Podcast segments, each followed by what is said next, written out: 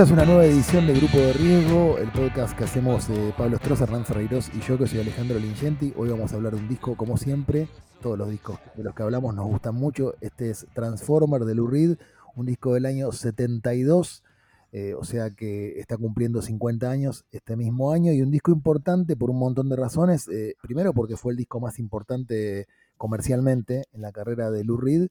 Por otra parte porque fue el disco que marcó una sociedad no muy duradera con David Bowie, seguramente nos extenderemos eh, en este tema, y además porque Lou Reed venía de, con eso podemos empezar, si les parece chicos, de, de, un fracaso, que era su primer disco, un fracaso en toda la regla, porque muchos consideran un fracaso artístico al primer disco de Lou Reed, y fue un, un fracaso comercial, creo que vendió entre 7.000 y 8.000 copias, cuando la media para un artista como él eran 100.000 copias en ese momento. Hola, ¿cómo andan?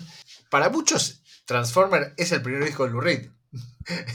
y es así, o sea, hay un montón de gente que ni considera el homónimo disco de Lou Reed como su primer disco porque realmente pasó sin pena ni gloria. Eh, es, es, muy increíble eso. Y es por eso también que, que Lou Reed se asocia medio con Bowie y con Mick Ronson, que son los dos productores de, de Transformer. Y para empezar eh, a, abrir el debate, graba un disco de una temática absolutamente neoyorquina en Londres. O sea, porque el disco es un disco eh, que destila Nueva York, ¿no? Destila Nueva York y destila Factory, ¿no? Un tema como Andy's Chest, Walk on the Wild Side, New York Conversation, eh, Satellite of Love. Son todos temas que hablan a su modo Goodbye Ladies, hablan todos a su modo de esa Nueva York de ese momento y lo grabó en Londres. Y con un sonido que está claro. Ziggy Stardust, todo lo que venía haciendo T-Rex, Cosmic Dancer, todo eso responde a una misma matriz sonora. Hola, ¿cómo están los dos? Así nos saludamos todos. Sí, yo tengo que confesar que no escuché el primer disco de Lou Reed. Así que eh, para mí Transformer es el primer disco solista de Lou Reed. La verdad, ni siquiera nunca lo bajé, nunca me dio curiosidad, no, no sé por qué, pero nunca lo escuché. Pero sí, como decía Pablo, para mí Transformer es un disco conceptual y tiene dos temas, me parece. Uno es la ciudad de Nueva York, el, mundo de, como de, de, Lower Manhattan, ¿no? La, factory, el mundo en el que se movía Lou Reed. Y también el otro tema, el otro concepto del disco que es muy actual, me parece, es, bueno, el, transformismo se llamaba en esa época, eh, en este momento sería transición de género, la fluidez sexual. Lo queer. Lo queer, sí, lo LTGB, todo ese mundo está representado en algunas de las canciones del disco, con también un léxico e ideas que tal vez en, en algunos casos están un poco desactualizadas, bueno, y en otros fueron precursoras de lo que vemos en la actualidad. Totalmente. Este primer disco del, del que hablábamos recién de Lou Reed, que Hernán no escuchó, eh, es un, un, disco de descartes casi de, de, la Velvet, o sea, eran muchos temas que habían quedado descartados de, de Velvet Underground, que Lou Reed decidió eh, grabar con una banda que no sé si era la mejor, porque creo que estaba Rick Wayman en, en esa banda. No, en la, en la, banda toca Steve Howe en ese primer disco, y sí es verdad, son como descartes de Velvet que después aparecieron en BU y en BU en Other View, y una protoversión de la canción Berlín. ¿no? Te, es, es, básicamente, pero, pero todas versiones inferiores y, si se quiere, olvidables. Pero es básicamente ese sería el, el, resumen de ese primer disco, que tiene una tapa con un dibujo que es muy divertida y nada más. Y, respecto al, a lo que estábamos hablando de la sexualidad, lo que sí me parece un cambio importante eh, es que en, me da la impresión ¿eh? que, que, había como una especie de, de, distancia irónica con el tema de la sexualidad en la obra anterior de, de Lou Reed y sobre todo en su faceta con la Velvet y que hay un cambio sutil digamos, en el que se toma un poco menos en joda el tema del mundo gay, del travestismo, como que la actitud de Lou Reed era distinta, ¿no? Se estaba identificando como más abiertamente con esa subcultura a la que siempre había observado de una manera como más oblicua, desde una distancia un poco irónica, y ese cambio sutil creo que le da un carácter distinto a este disco. Sí, por un lado no nos olvidemos que él empieza a salir con Rachel, sí. que era un, un travesti. Rachel Humphrey, sí. Exactamente es la, bueno, la persona trans o la, la sí. chica directamente. La chica. Que yo diría que es la protagonista del tema Make Up, ¿no? Make Up quiere decir maquillaje y la letra de la canción describe el despertar de su pareja. Dice algo así como, bueno, la gente no puede creerlo, es imposible. Ella se levanta, se pone su maquillaje, cuenta como toda la transformación de la persona que está compartiendo el lecho con, con él. Bueno, y tiene la famosa frase también de estamos saliendo, saliendo del closet. Hernán, y esa, eh, eh, esa, esa frase que acabas de citar, si no me equivoco, era parte de la campaña del Frente de Liberación Gay en ese momento. Esto lo leí, lo leí en el libro de Víctor Bocris, que es una maravilla, les recomiendo a todos que lean el libro de, de Víctor Bocris sobre Lou Reed, sobre todo por el veneno que destila. No, pero justamente aparte también eh, eh, en, otra, en, la famosa, el, segundo round de, de Lou Reed con, Lester Banks, para poner en contexto, Lester Banks va, le hace una primera nota en la cual se burla y lo hace bastante mierda a Lou Reed, lo, trata muy mal, pese a ser su ídolo.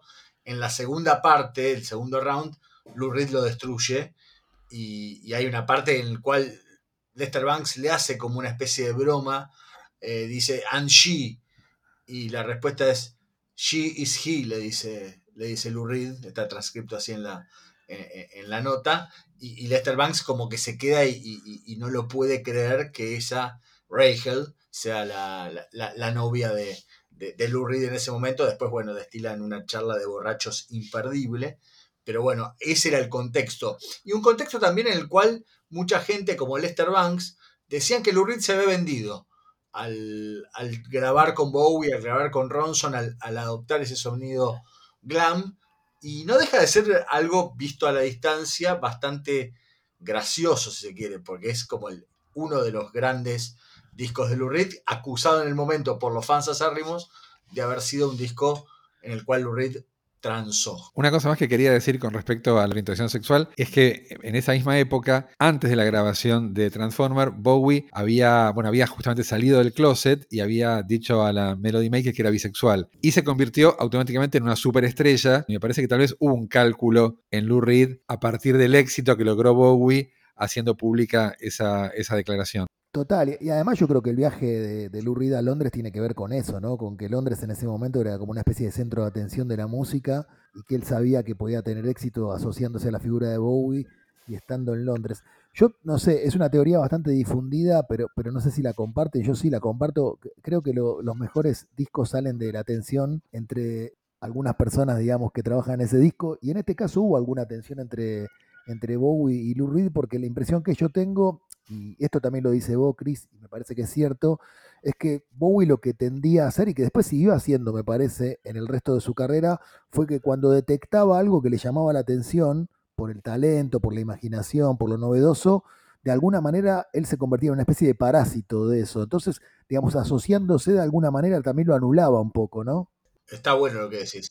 Es cierto, se puede decir lo mismo con Bolan, ¿no? Que bueno, el, inventor del sonido glam fue Bolan y después Bowie un poco lo, imitó, lo copió. La metáfora de Bowie como vampiro es una que, se usó mucho, ¿no? Ahora, ¿a quién les parece que produjo realmente el disco? Porque naturalmente el, crédito es para Bowie, pero todo el mundo sabe que el gran orquestador del disco fue, fue Ronson. Me parece que hay algo ahí que, digamos, Bowie como más el conceptualizador del asunto no el Warhol, si se quiere, y Ronson como el tipo que, el, obrero, ¿no? El que le daba, eh, digamos, sí, como decís vos, el orquestador, el, sonido verdadero, pero con, con la veña sí o sí siempre de, Bowie, ¿no?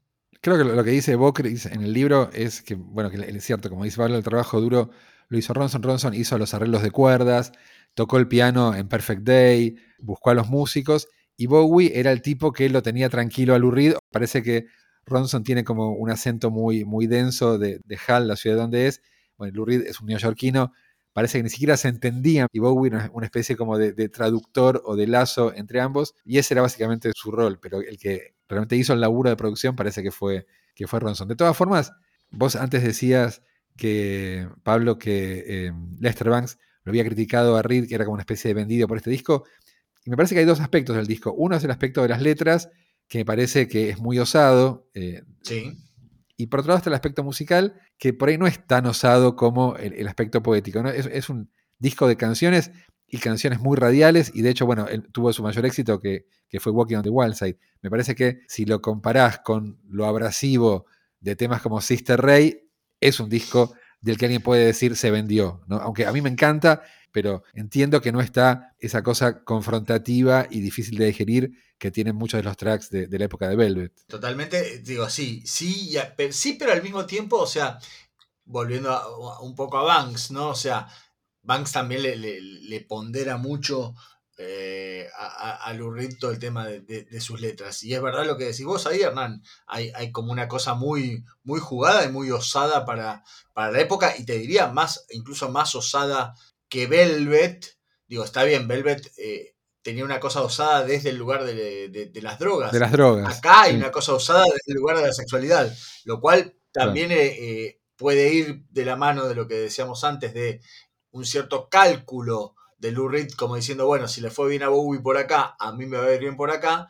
Pero también, digo, el que termina escribiendo eso y pintando un fresco de la Factory como es Walk on the Wild Side, es él. Y entonces me parece que hay un mérito muy, muy, muy increíble ahí. A mí igual como musicalmente me parece un disco, por ahí como una especie de disco con el cual él fundó un, un sonido propio que después imitó hasta el hartazgo, digo, Coney Island Baby tiene cosas así, Sally Can Dance tiene cosas así, a un nivel, si se quiere, inferior. Cuando él se logra en su posterior carrera abrir de, este sonido de Transformer, como puede ser en Street Hustle, como puede ser en The Blue Mask, como puede ser en Berlín o incluso en New York, ahí es cuando todo el mundo habla siempre de el regreso del, de, de Lou Reed, pero el regreso de Lou Reed no es un regreso sonoro a Transformers, sino como ciertos otros caminos que va, que va abriendo desde, desde su, su carrera. Yo, yo, respecto de la música coincido 100% con Hernán que, digamos, el disco es muy poderoso letrísticamente y quizás un poco más convencional en términos musicales, sobre todo porque está muy vinculado al sonido de esa época, el glam rock. A mí me encanta Pero, igual, ¿eh? me, me, parece que... A mí también. Que es un disco que, que encaja, ponerle con Hanky Dory, con... Es, es, mucho más parecido a los discos que estaba sacando Bowie en ese momento que a los discos que había sacado Lou Reed antes, me parece. ¿no? Sí, sí. Y además, lo que iba a decir es que aún así el disco tiene como una serie de sutilezas, no sé, primero la convocatoria a, algunos músicos fabulosos como, no sé, Herbie Flowers, que es un músico uh -huh. con una con una medio legendario, si vos fijás la, la, la, famosa foja de servicios sí, sí. De, de, de, ese músico, te vas a dar cuenta, bueno, tocó con McCartney, eh, tenía un montón de influencias del jazz, hizo el famoso bajo doblado de Walk on the White Side, que es casi, casi una, una marca, de un sello de fábrica de este disco, y por otra parte, no sé, si, si, se fijan, yo me tomé el trabajo de escuchar el disco con auriculares, eh, a pesar de que estoy medio sordo eh, por usar auriculares justamente, y hay algunas sutilezas, por ejemplo, en los arreglos de guitarra, no sé, en un tema como Andy's Chest hay como cuatro o cinco sonidos de guitarra muy diferentes que les recomiendo que escuchen a los que escuchan este podcast esa canción y todo el disco con auriculares y van a ver las sutilezas de los arreglos y el buen gusto que tenía Ronson. Y después, una cosa que no lo hago como vengativo, pero estuve buscando el dato porque la memoria es lo peor que tengo, pero yo estaba casi seguro de haber leído esto. Efectivamente, en el primer disco de Lou Reed toca Rick Wayman. Mira, mira. Bueno, podemos escuchar un poco, ¿no? Escuchemos un poco entonces de Transformer. ¿Qué quieren escuchar? Walk on the Wild Side. Entonces empecemos con el hit, el tema que fue un éxito tanto en Inglaterra como en Estados Unidos. Es un tema que habla del el universo de eh, la factory, ¿no? el taller, el, el, atelier, si querés, de Andy Warhol, donde hacían sus películas, sus cuadros. Todo el, la troupe de personas que rodeaban el mundo de Andy Warhol y sobre todo las películas de Warhol está reflejado en, este tema. Así que, bueno, escuchémoslo. Tiene, como decía Ale, esa famosa marca de fábrica del disco que es el bajo doblado que hace eh, Herbie Flowers, que es un contrabajo y un bajo eléctrico tocados a la vez, ¿no? Pero para más describirlo, escuchémoslo.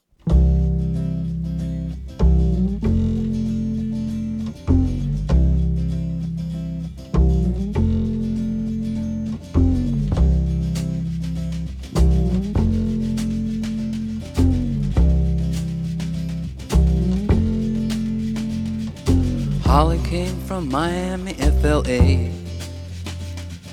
Hitchhiked away across USA. Plucked her eyebrows on the way, shaved her legs, and then he was a she. She says, Hey, babe, take a walk on the wild side. Said, Hey, honey, take a walk on the wild side.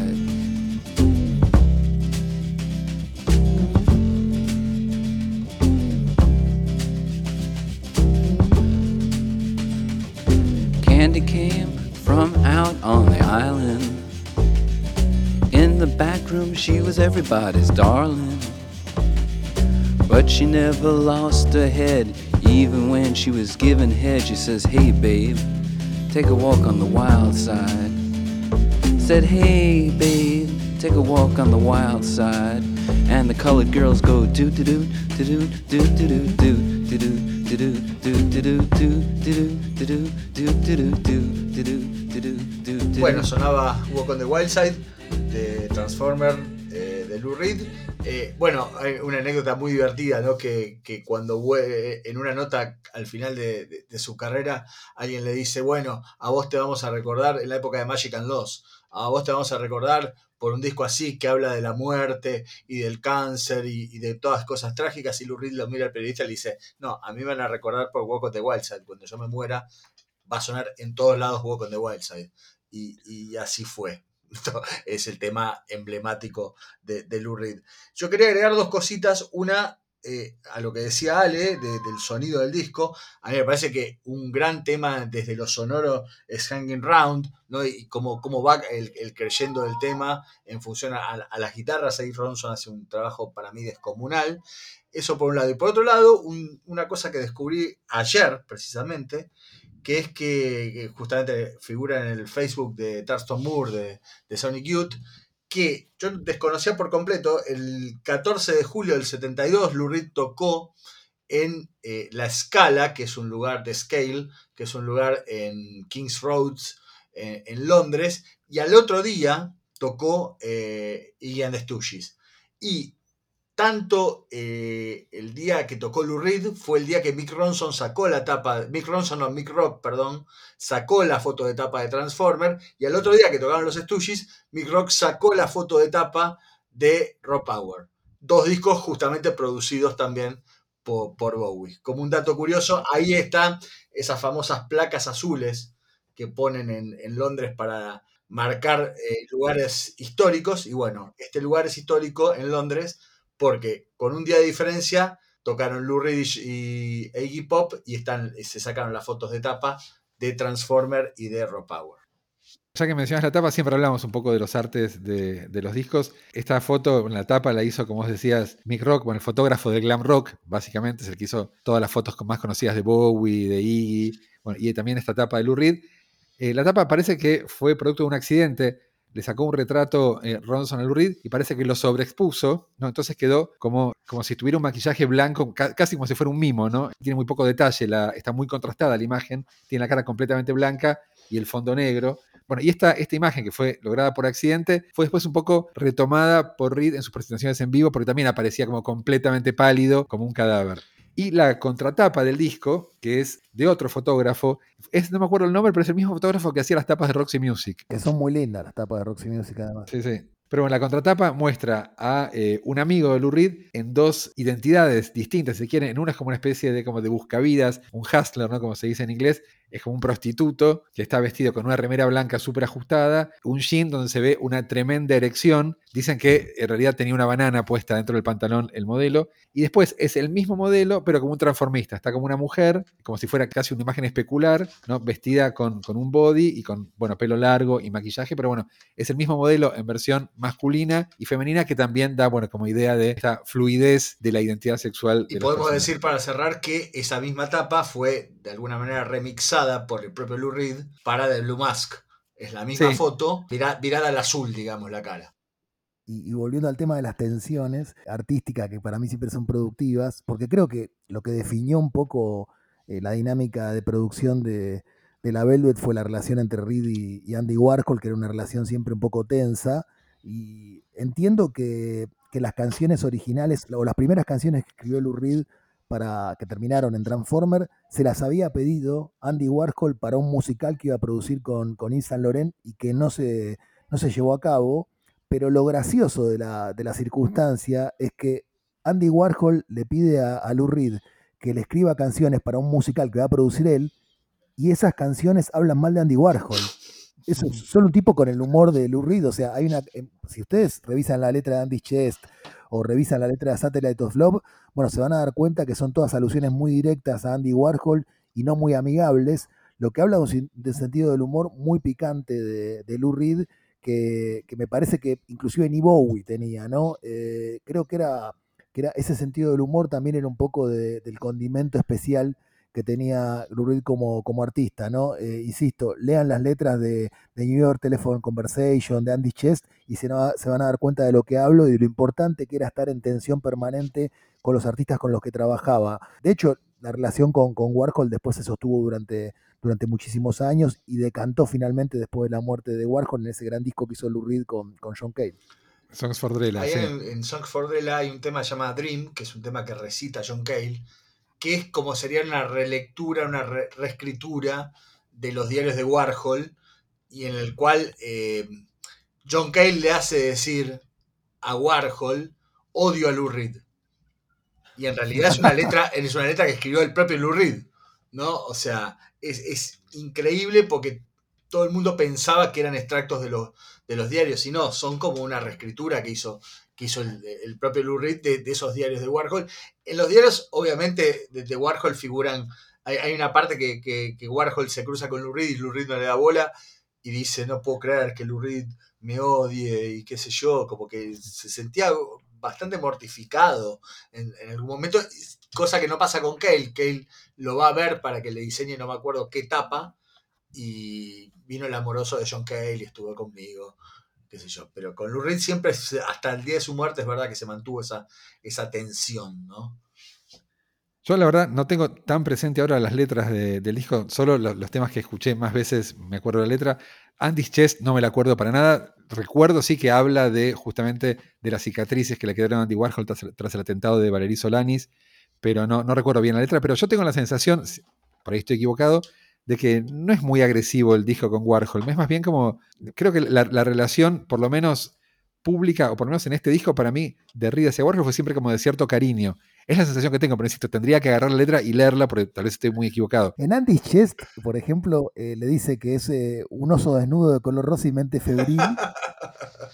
Y, y después, eh, después si, si no me equivoco, en, en Vicious eh, dice, cuando te veo venir, solo quiero irme corriendo, no sos la clase de persona con quien quiero estar. Obviamente que se lo puede decir con cariño, pero creo que la relación fue muy tensa. Y de hecho también me parece que, porque se supone que Andy Warhol aprovechó el éxito de Walk on the Wild Side de alguna manera para, para usarla como una especie de, de banda sonora para promocionar sus películas del momento y que en algún momento Andy Warhol, a pesar de haber usado esa canción para promocionar sus propias películas, le dijo a Lou Reed, che, eh, escucha, me vos estás ganando un montón de, de guita con, con Transformer y yo no vi un mango, ni ahora ni cuando produje el primer disco de la Velvet, ¿no? O sea, me parece que tenía un resentimiento muy arraigado Warhol con, con Lou Reed. Evidentemente sería una relación de, no sé, de fascinación y repulsión entre los dos. Totalmente, yo creo eso, pero, pero también, o sea, me parece que Lou Reed al mismo tiempo era, era una suerte de- de tirano con, con, con todo el mundo, ¿no? Lo, lo sufrió John Cale, lo sufrió Warhol, lo sufrió más adelante el guitarrista eh, Robert Quine. Robert Quine.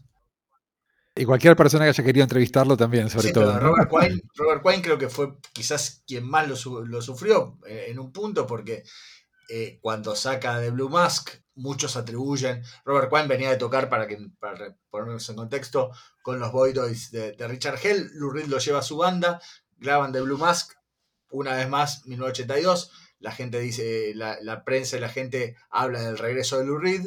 Van a grabar Legendary Hearts, que es el disco posterior, y el día de la mezcla, Lou Reed echa a todos del estudio y baja todas las guitarras de, de Quine hasta hacerlas desaparecer para que quede su guitarra al frente y nadie después hable de- del sonido de Robert Quine en un disco de Lou Reed. ¿no?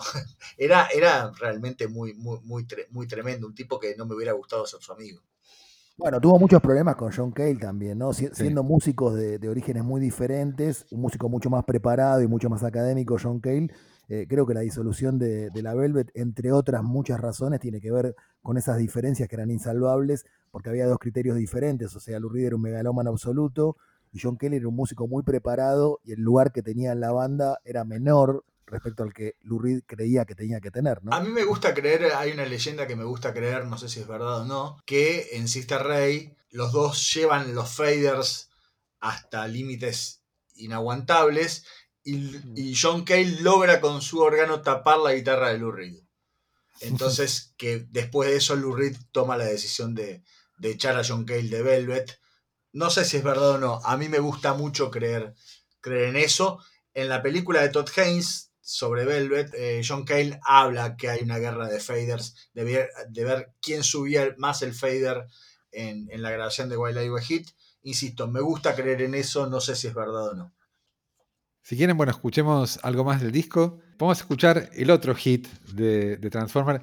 Creo que se convirtió más tardíamente en un hit cuando fue retomado por dos artistas, el tema Perfect Day, ¿no? Que apareció, bueno, eh, eh, sobre todo en la película Trainspotting, donde fue un poco resignificado. El tema Perfect Day cuenta la salida de, de un día en Central Park de Lou Reed con su novia Betty de ese momento, pero a partir de que apareció en Trainspotting, empieza a ser leído como un viaje de heroína. La perfección, el, éxtasis, el placer que se siente al consumir heroína, es como el día perfecto que narra la canción. Pero originalmente era la descripción de un muy lindo día en Central Park de Lou Reed con su novia. Just a perfect day. Drink sangria in the park. And then later, when it gets dark, we go home.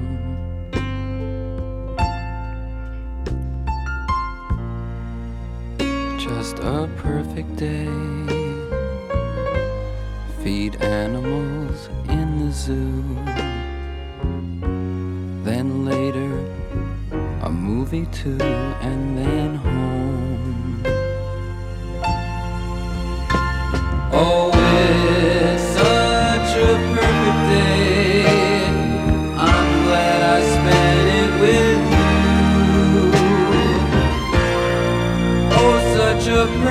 day. You just keep me hanging on. You just keep me hanging on. Bueno, siguiendo con los enemigos de Lou Reed, ta- también leí por ahí que una enemiga que tenía y que se ocupó de que la mayor parte de las reseñas del disco en el inicio por lo menos fueran malos, eh, era una periodista llamada Lisa Robinson, no sé si la tienen en el radar. Sí, sí, una periodista de- del, del New York Post. E, era la periodista que cubría la escena del CBGB, digamos, desde la prensa mainstream. Exacto, trabajaba para New York Post, trabajaba para Vanity Fair, bueno, entrevistó a los Stones, a Zeppelin, a John Lennon, a Queen, una periodista importante de la época y que odiaba a Lou Reed y que hizo todo para volver a la prensa en contra de Lou Reed, hizo que descalificaran al disco. Después, digamos, el, el disco se impuso por, por su peso propio, pero también es una señal de que, de que Lou Reed era un artista picante, ¿no? Y que tenía problemas no solo con sus colegas eh, y con Warhol, sino también con la prensa. Después, eh, más allá de lo que contaba Pablo de su relación con Robert Quine y todo, creo que, que Lou Reed, cuando pasó el tiempo, se fue convirtiendo en una especie de, león herbívoro, ¿no? Porque cuando empezó con la mano del Tai Chi y se casó con Lori Anderson, me parece que era un tipo mucho más tranquilo. Yo tengo ese recuerdo de cuando vino a la Argentina, yo fui a la conferencia de prensa y parecía un tipo bastante relajado. No sé qué impresión tienen ustedes de esa época. Yo creo que, justamente hay do- dos, me parece, do- dos personas con las cuales él tuvo picantía y, y- y- y luego se amigó. Una fue Patti Smith, a quien le dedica un hermoso Fuck Off Radiotopia en, como es en Time, eh, Take No Prisoners, el disco en vivo, manda la mierda a Radiotopía, que era el disco que había sacado Patti Smith en ese momento. Eh, eh, es un disco eh, es un disco en vivo increíble ese básicamente porque es Lou Reed haciendo de Lenny Bruce y todos los temas la versión de Walk on the Wild Side dura creo que 16 minutos pero es por son monólogos de Lou Reed como un stand up de Lou Reed eh, en, en todos los temas salvo en Coney Island Baby que es una versión lenta divina pero todos los demás son temas son monólogos de de, de, de, de Lou Reed es un disco increíble y después al final de su vida la, la, la pondera Patty. Y con el otro que tuvo problemas enormes fue con Frank Zappa, que se odiaban mutuamente, pero la persona que, que introduce a Frank Zappa al Rock and Roll Hall of Fame es Lou Reed y habla maravillas de, de, Zappa en ese discurso. Se dice que termina ponderándolo por intermedio de Black Havel, que era el presidente de, de la República Checa, gran fan de, de, de, Lou Reed y gran fan también de, de, Frank Zappa. Como que Havel medio que lo convence a Lou Reed y le dice que, que Zappa era un, un gran músico y Lou Reed lo hace la, la introducción al Rock and Roll Hall of Fame, el discurso, hablando muy bien de Zappa. Hay, hay una nota muy linda de Rich Utenberger, que es un periodista que, que bueno, Ujú. escribió en Trouser Press, un, un muy buen periodista, en un número especial de Mojo dedicado a, a, a Zappa, en el cual describe, digamos, todo, toda esta, estas idas y venidas. John Cale lo odiaba a Zappa también, y lo odia aún hoy. Maureen Tucker también. Y Lou Reed como que medio después la, la, la panquequea.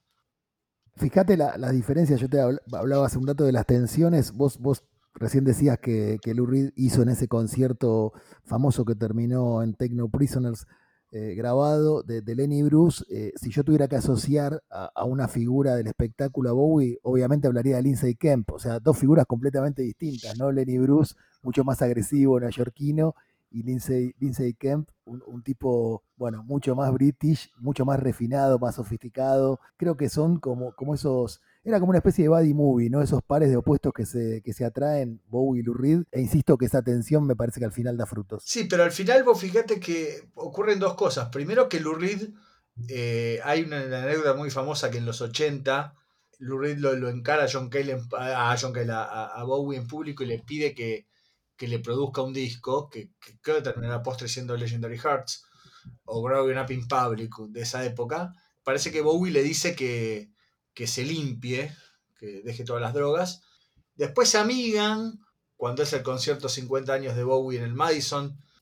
Lou Reed le hace una cosa increíble, que Bowie lo presenta como el rey de Nueva York, y Lou Reed sale y toca Dirty Boulevard, un tema de él, no toca un tema de Bowie. y después al final, cuando Lou Reed saca su último disco, que es el disco que grabó con.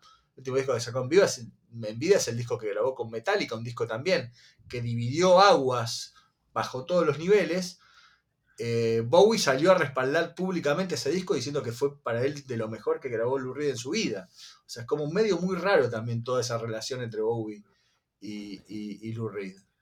Pero pensá, Pablo, que después de, de Transformer, más allá de lo- del 50 aniversario y de esta declaración específica, no volvieron a trabajar No. juntos. Antes de Transformer hubo una serie de señales. De Bowie hacia Lou Reed o hacia Velvet Underground. Bueno, Bo- Bowie grabó White Light, White Heat y en Hanky Dory hace el tema Queen Beach, que es una especie de tema de Velvet hecho por, hecho por Bowie. Me parece que había como una serie de, de homenajes o de, o de signos de admiración de Bowie hacia Reed que después de la grabación de, de Transformer no se continuaron. Y además me parece que también hubo una ruptura, porque me parece que Reed, efectivamente, como decía Ale, era un megalómano y una persona celosa del éxito ajeno y demasiado necesitada de éxito propio. Me parece que eso también generó las tensiones en Velvet Underground. Bueno, con eh, la grabación de Transformer, por lo menos en Inglaterra, lo que se decía era que el disco había sido exitoso por la participación de Bowie y de Mick Ronson, no por Lou Reed. Me parece que eso también generó grandes celos en, la personalidad de, de Reed. Bueno, si les parece bien, podemos escuchar la última canción de las tres que solemos elegir. Y ya que eligieron dos clásicos, voy a elegir el tercero. Es una obviedad, ni me hace falta decirlo. ¿Lo quieren decir ustedes? Satellite of Love. Exacto. Bueno, escuchemos entonces este tema, que aparentemente, bueno, es una canción de amor, por supuesto, y yo leí que tiene que ver con que Reed escuchó sobre el lanzamiento norteamericano de un satélite y a partir de ahí se le ocurrió componer Satélite de Amor. Satellites gone up to the skies. That drive me out of my mind. I watched it for a little while. I like to watch things on TV.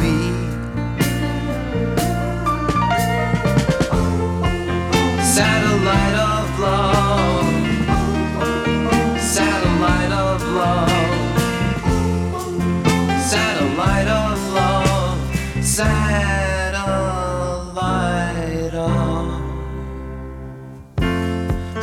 Satellite's gone way up to Mars. Soon it'll be filled with parking cars.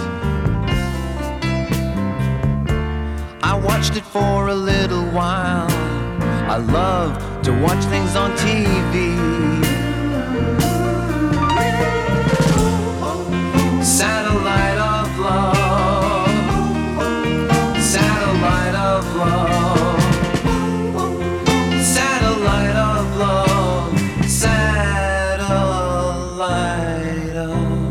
Escuchando Satellite of Love.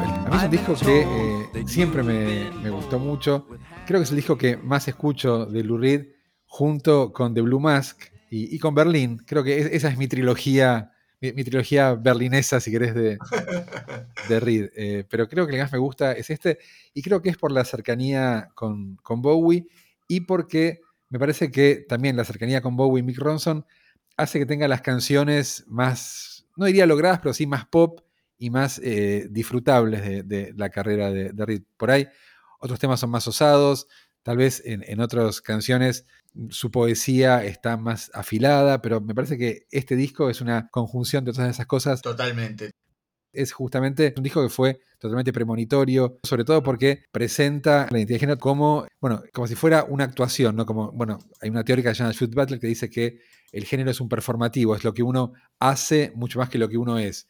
Y en temas justamente como el que mencionamos antes, como Make Up, narra la transformación de, alguien en mujer por las cosas que hace, ¿no? por la forma en que se mueve, por el maquillaje que se pone, por la ropa que se pone. Esta persona se convierte en una mujer solamente por su actuación. Y esa es la forma en que actualmente se entiende la identidad de género. ¿no? Uno no es, no nace una cosa, sino que uno es a través de lo que hace. Eh, bueno, y esa es una forma de, de, ver la identidad de género totalmente contemporánea que Reed ya estaba eh, prefigurando o describiendo en este disco de hace 50 años. Es completamente precursor en ese sentido, la verdad que es increíble, produjo un gran impacto el disco en, su momento, pero, pero viéndolo a la distancia, la verdad que tiene, tiene una, una contemporaneidad eh, realmente insólita. Y después cuando hablas de Berlín, digamos, eso, eso habla también para mí de la calidad de, y de la osadía de un artista como Reed, porque Berlín es un disco, digamos, después de hacer Transformer y que te vaya tan bien, o sea, vos venías de hacer un primer disco con el que te va muy mal haces un disco completamente diferente en el que te transformás justamente uh -huh. Transformer y en vez de seguir esa línea cambias completamente sí, porque sí. Berlín es un disco completamente oscuro, diferente, con otro tipo de músicos, ahí están Steve Wingwood, está Tony Levin, está Bob Berrin, o sea, es un disco completamente mucho más dramático. Transformer, sí, más dramático, más teatral, más osado, tiene la, la, famosa anécdota de los bebés llorando, bueno, ya eso da para otro, para otro podcast, pero digo, eh, la verdad que en esta primera etapa de su carrera, Lou Reed hizo cambios muy, muy dramáticos, en el mejor sentido de la palabra, que, que hablan de su osadía uh -huh. como artista, ¿no? que siempre es valioso. Sí, la verdad que, que Berlín es mi favorito, sin dudas. Eh, Berlín y Street Hustle son mis discos favoritos de, de, de, de Lou Reed. Para volver y cerrar lo que hablan muy acertadamente y muy de acuerdo con lo que decían de Transformer desde el tema de la identidad. Uh -huh. Bueno, hay un tema que se llama I'm So Free, ¿no? O sea, soy de, tan libre, ¿no? Y justamente había que tener eh, mucha libertad de espíritu como para plantarse desde ese lugar de, de identidad de género eh, en ese momento. Y en cuanto a Berlín, nada, o sea, es eh, realmente yo lo que siempre pensé eh, es que me parece que también había como una especie de, de, de, de que, como disco de shock, ¿no? Con una historia absolutamente demencial y deprimente, ¿no? O sea, es, es muy triste la historia de, que se narra en Berlín. Y, bueno, pero hay unas orquestaciones que, que, para mi gusto son muy atemporales y es lo que lo hace clásico y, y, moderno a, ese disco. Un disco, insisto, muy, muy triste, eh, pero al mismo tiempo el disco que después, ya entrada la edad, lo reivindica y graba, lo, lo, graba de vuelta entero en vivo con eh, Anoni, que es un, también es un descubrimiento de él, uh -huh. eh, ex Anthony Hegarty, de Anthony and the Johnsons, ahora es Anoni. Anoni es un trans descubierto por, por Lou Reed como un artista callejero en, eh, en Nueva York, le consigue un contrato discográfico y en la presentación en vivo de, de Berlín eh, a finales de los 90, a principios de los 2000, no recuerdo exactamente, Anoni hace coros, eh, es un, tiene una voz, busquen como Anthony and the Johnson o como Anoni, su, su, sus canciones, es espectacular. A pesar de su, de su aspecto andrógino, es, es, casi un crooner, ¿no? Como, como sí, canta. Es, es, como una, tiene una voz parecida, si se quiere, a, a, a Nina Simone, una, una, una cosa así. Y, a, y Anoni hace coros en la, en la regrabación de, de Berlín de, de Lou Reed de poco antes de, de, de, morir. Y canta una versión muy famosa de Candy Says que sí. eh, en, en un recital, no me acuerdo de. que- creo que es de, de- de Berlín eh, cuando toca el disco entero. Y cre- creo, no estoy seguro, pero creo que Lou Reed llora o por lo menos derrama una lágrima. Si es que tiene lagrimales, cosa que yo no estoy seguro, pero creo que der- derrama una lágrima al final de la interpretación de, de Anthony de Candices. Y si no lo hace, eh, eh, debía, debió haberlo hecho. Bueno, nos despedimos entonces de Transformer con una canción más. La canción eh, tal vez emblemática del disco, ya hablamos un poquito antes de ella, pero estamos hablando justamente de una persona trans como Anoni, de las transformaciones, las drag queens del disco. Bueno, es el tema que habla específicamente de una drag queen de Rachel Humphries, que era también una de las novias de Lou Reed. El tema se llama Make Up o Maquillaje y narra la transformación de, bueno, de esta persona en Rachel todas las mañanas. Así que nos despedimos con Make Up y bueno, nos reencontramos en cualquier momento con otro disco. Chao. Your face when sleeping is sublime.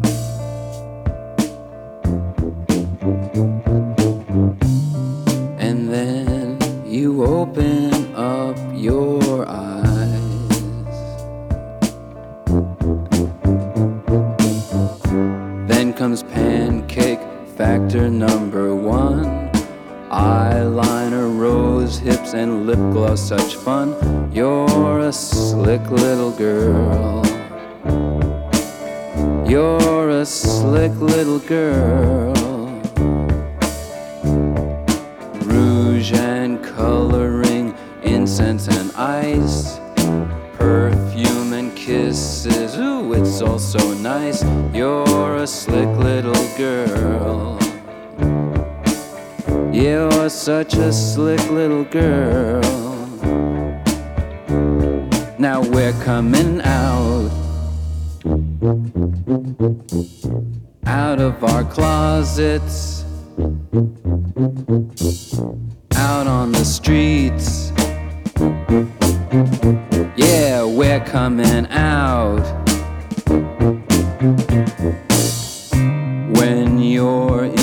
Bed, it's so wonderful. It'd be so nice to fall in love. When you get dressed, I really get my fill. People say that it's impossible. Gowns lovely, made out of lace. And all the things that you do to your face. You're a slick little girl. Oh, you're a slick little girl.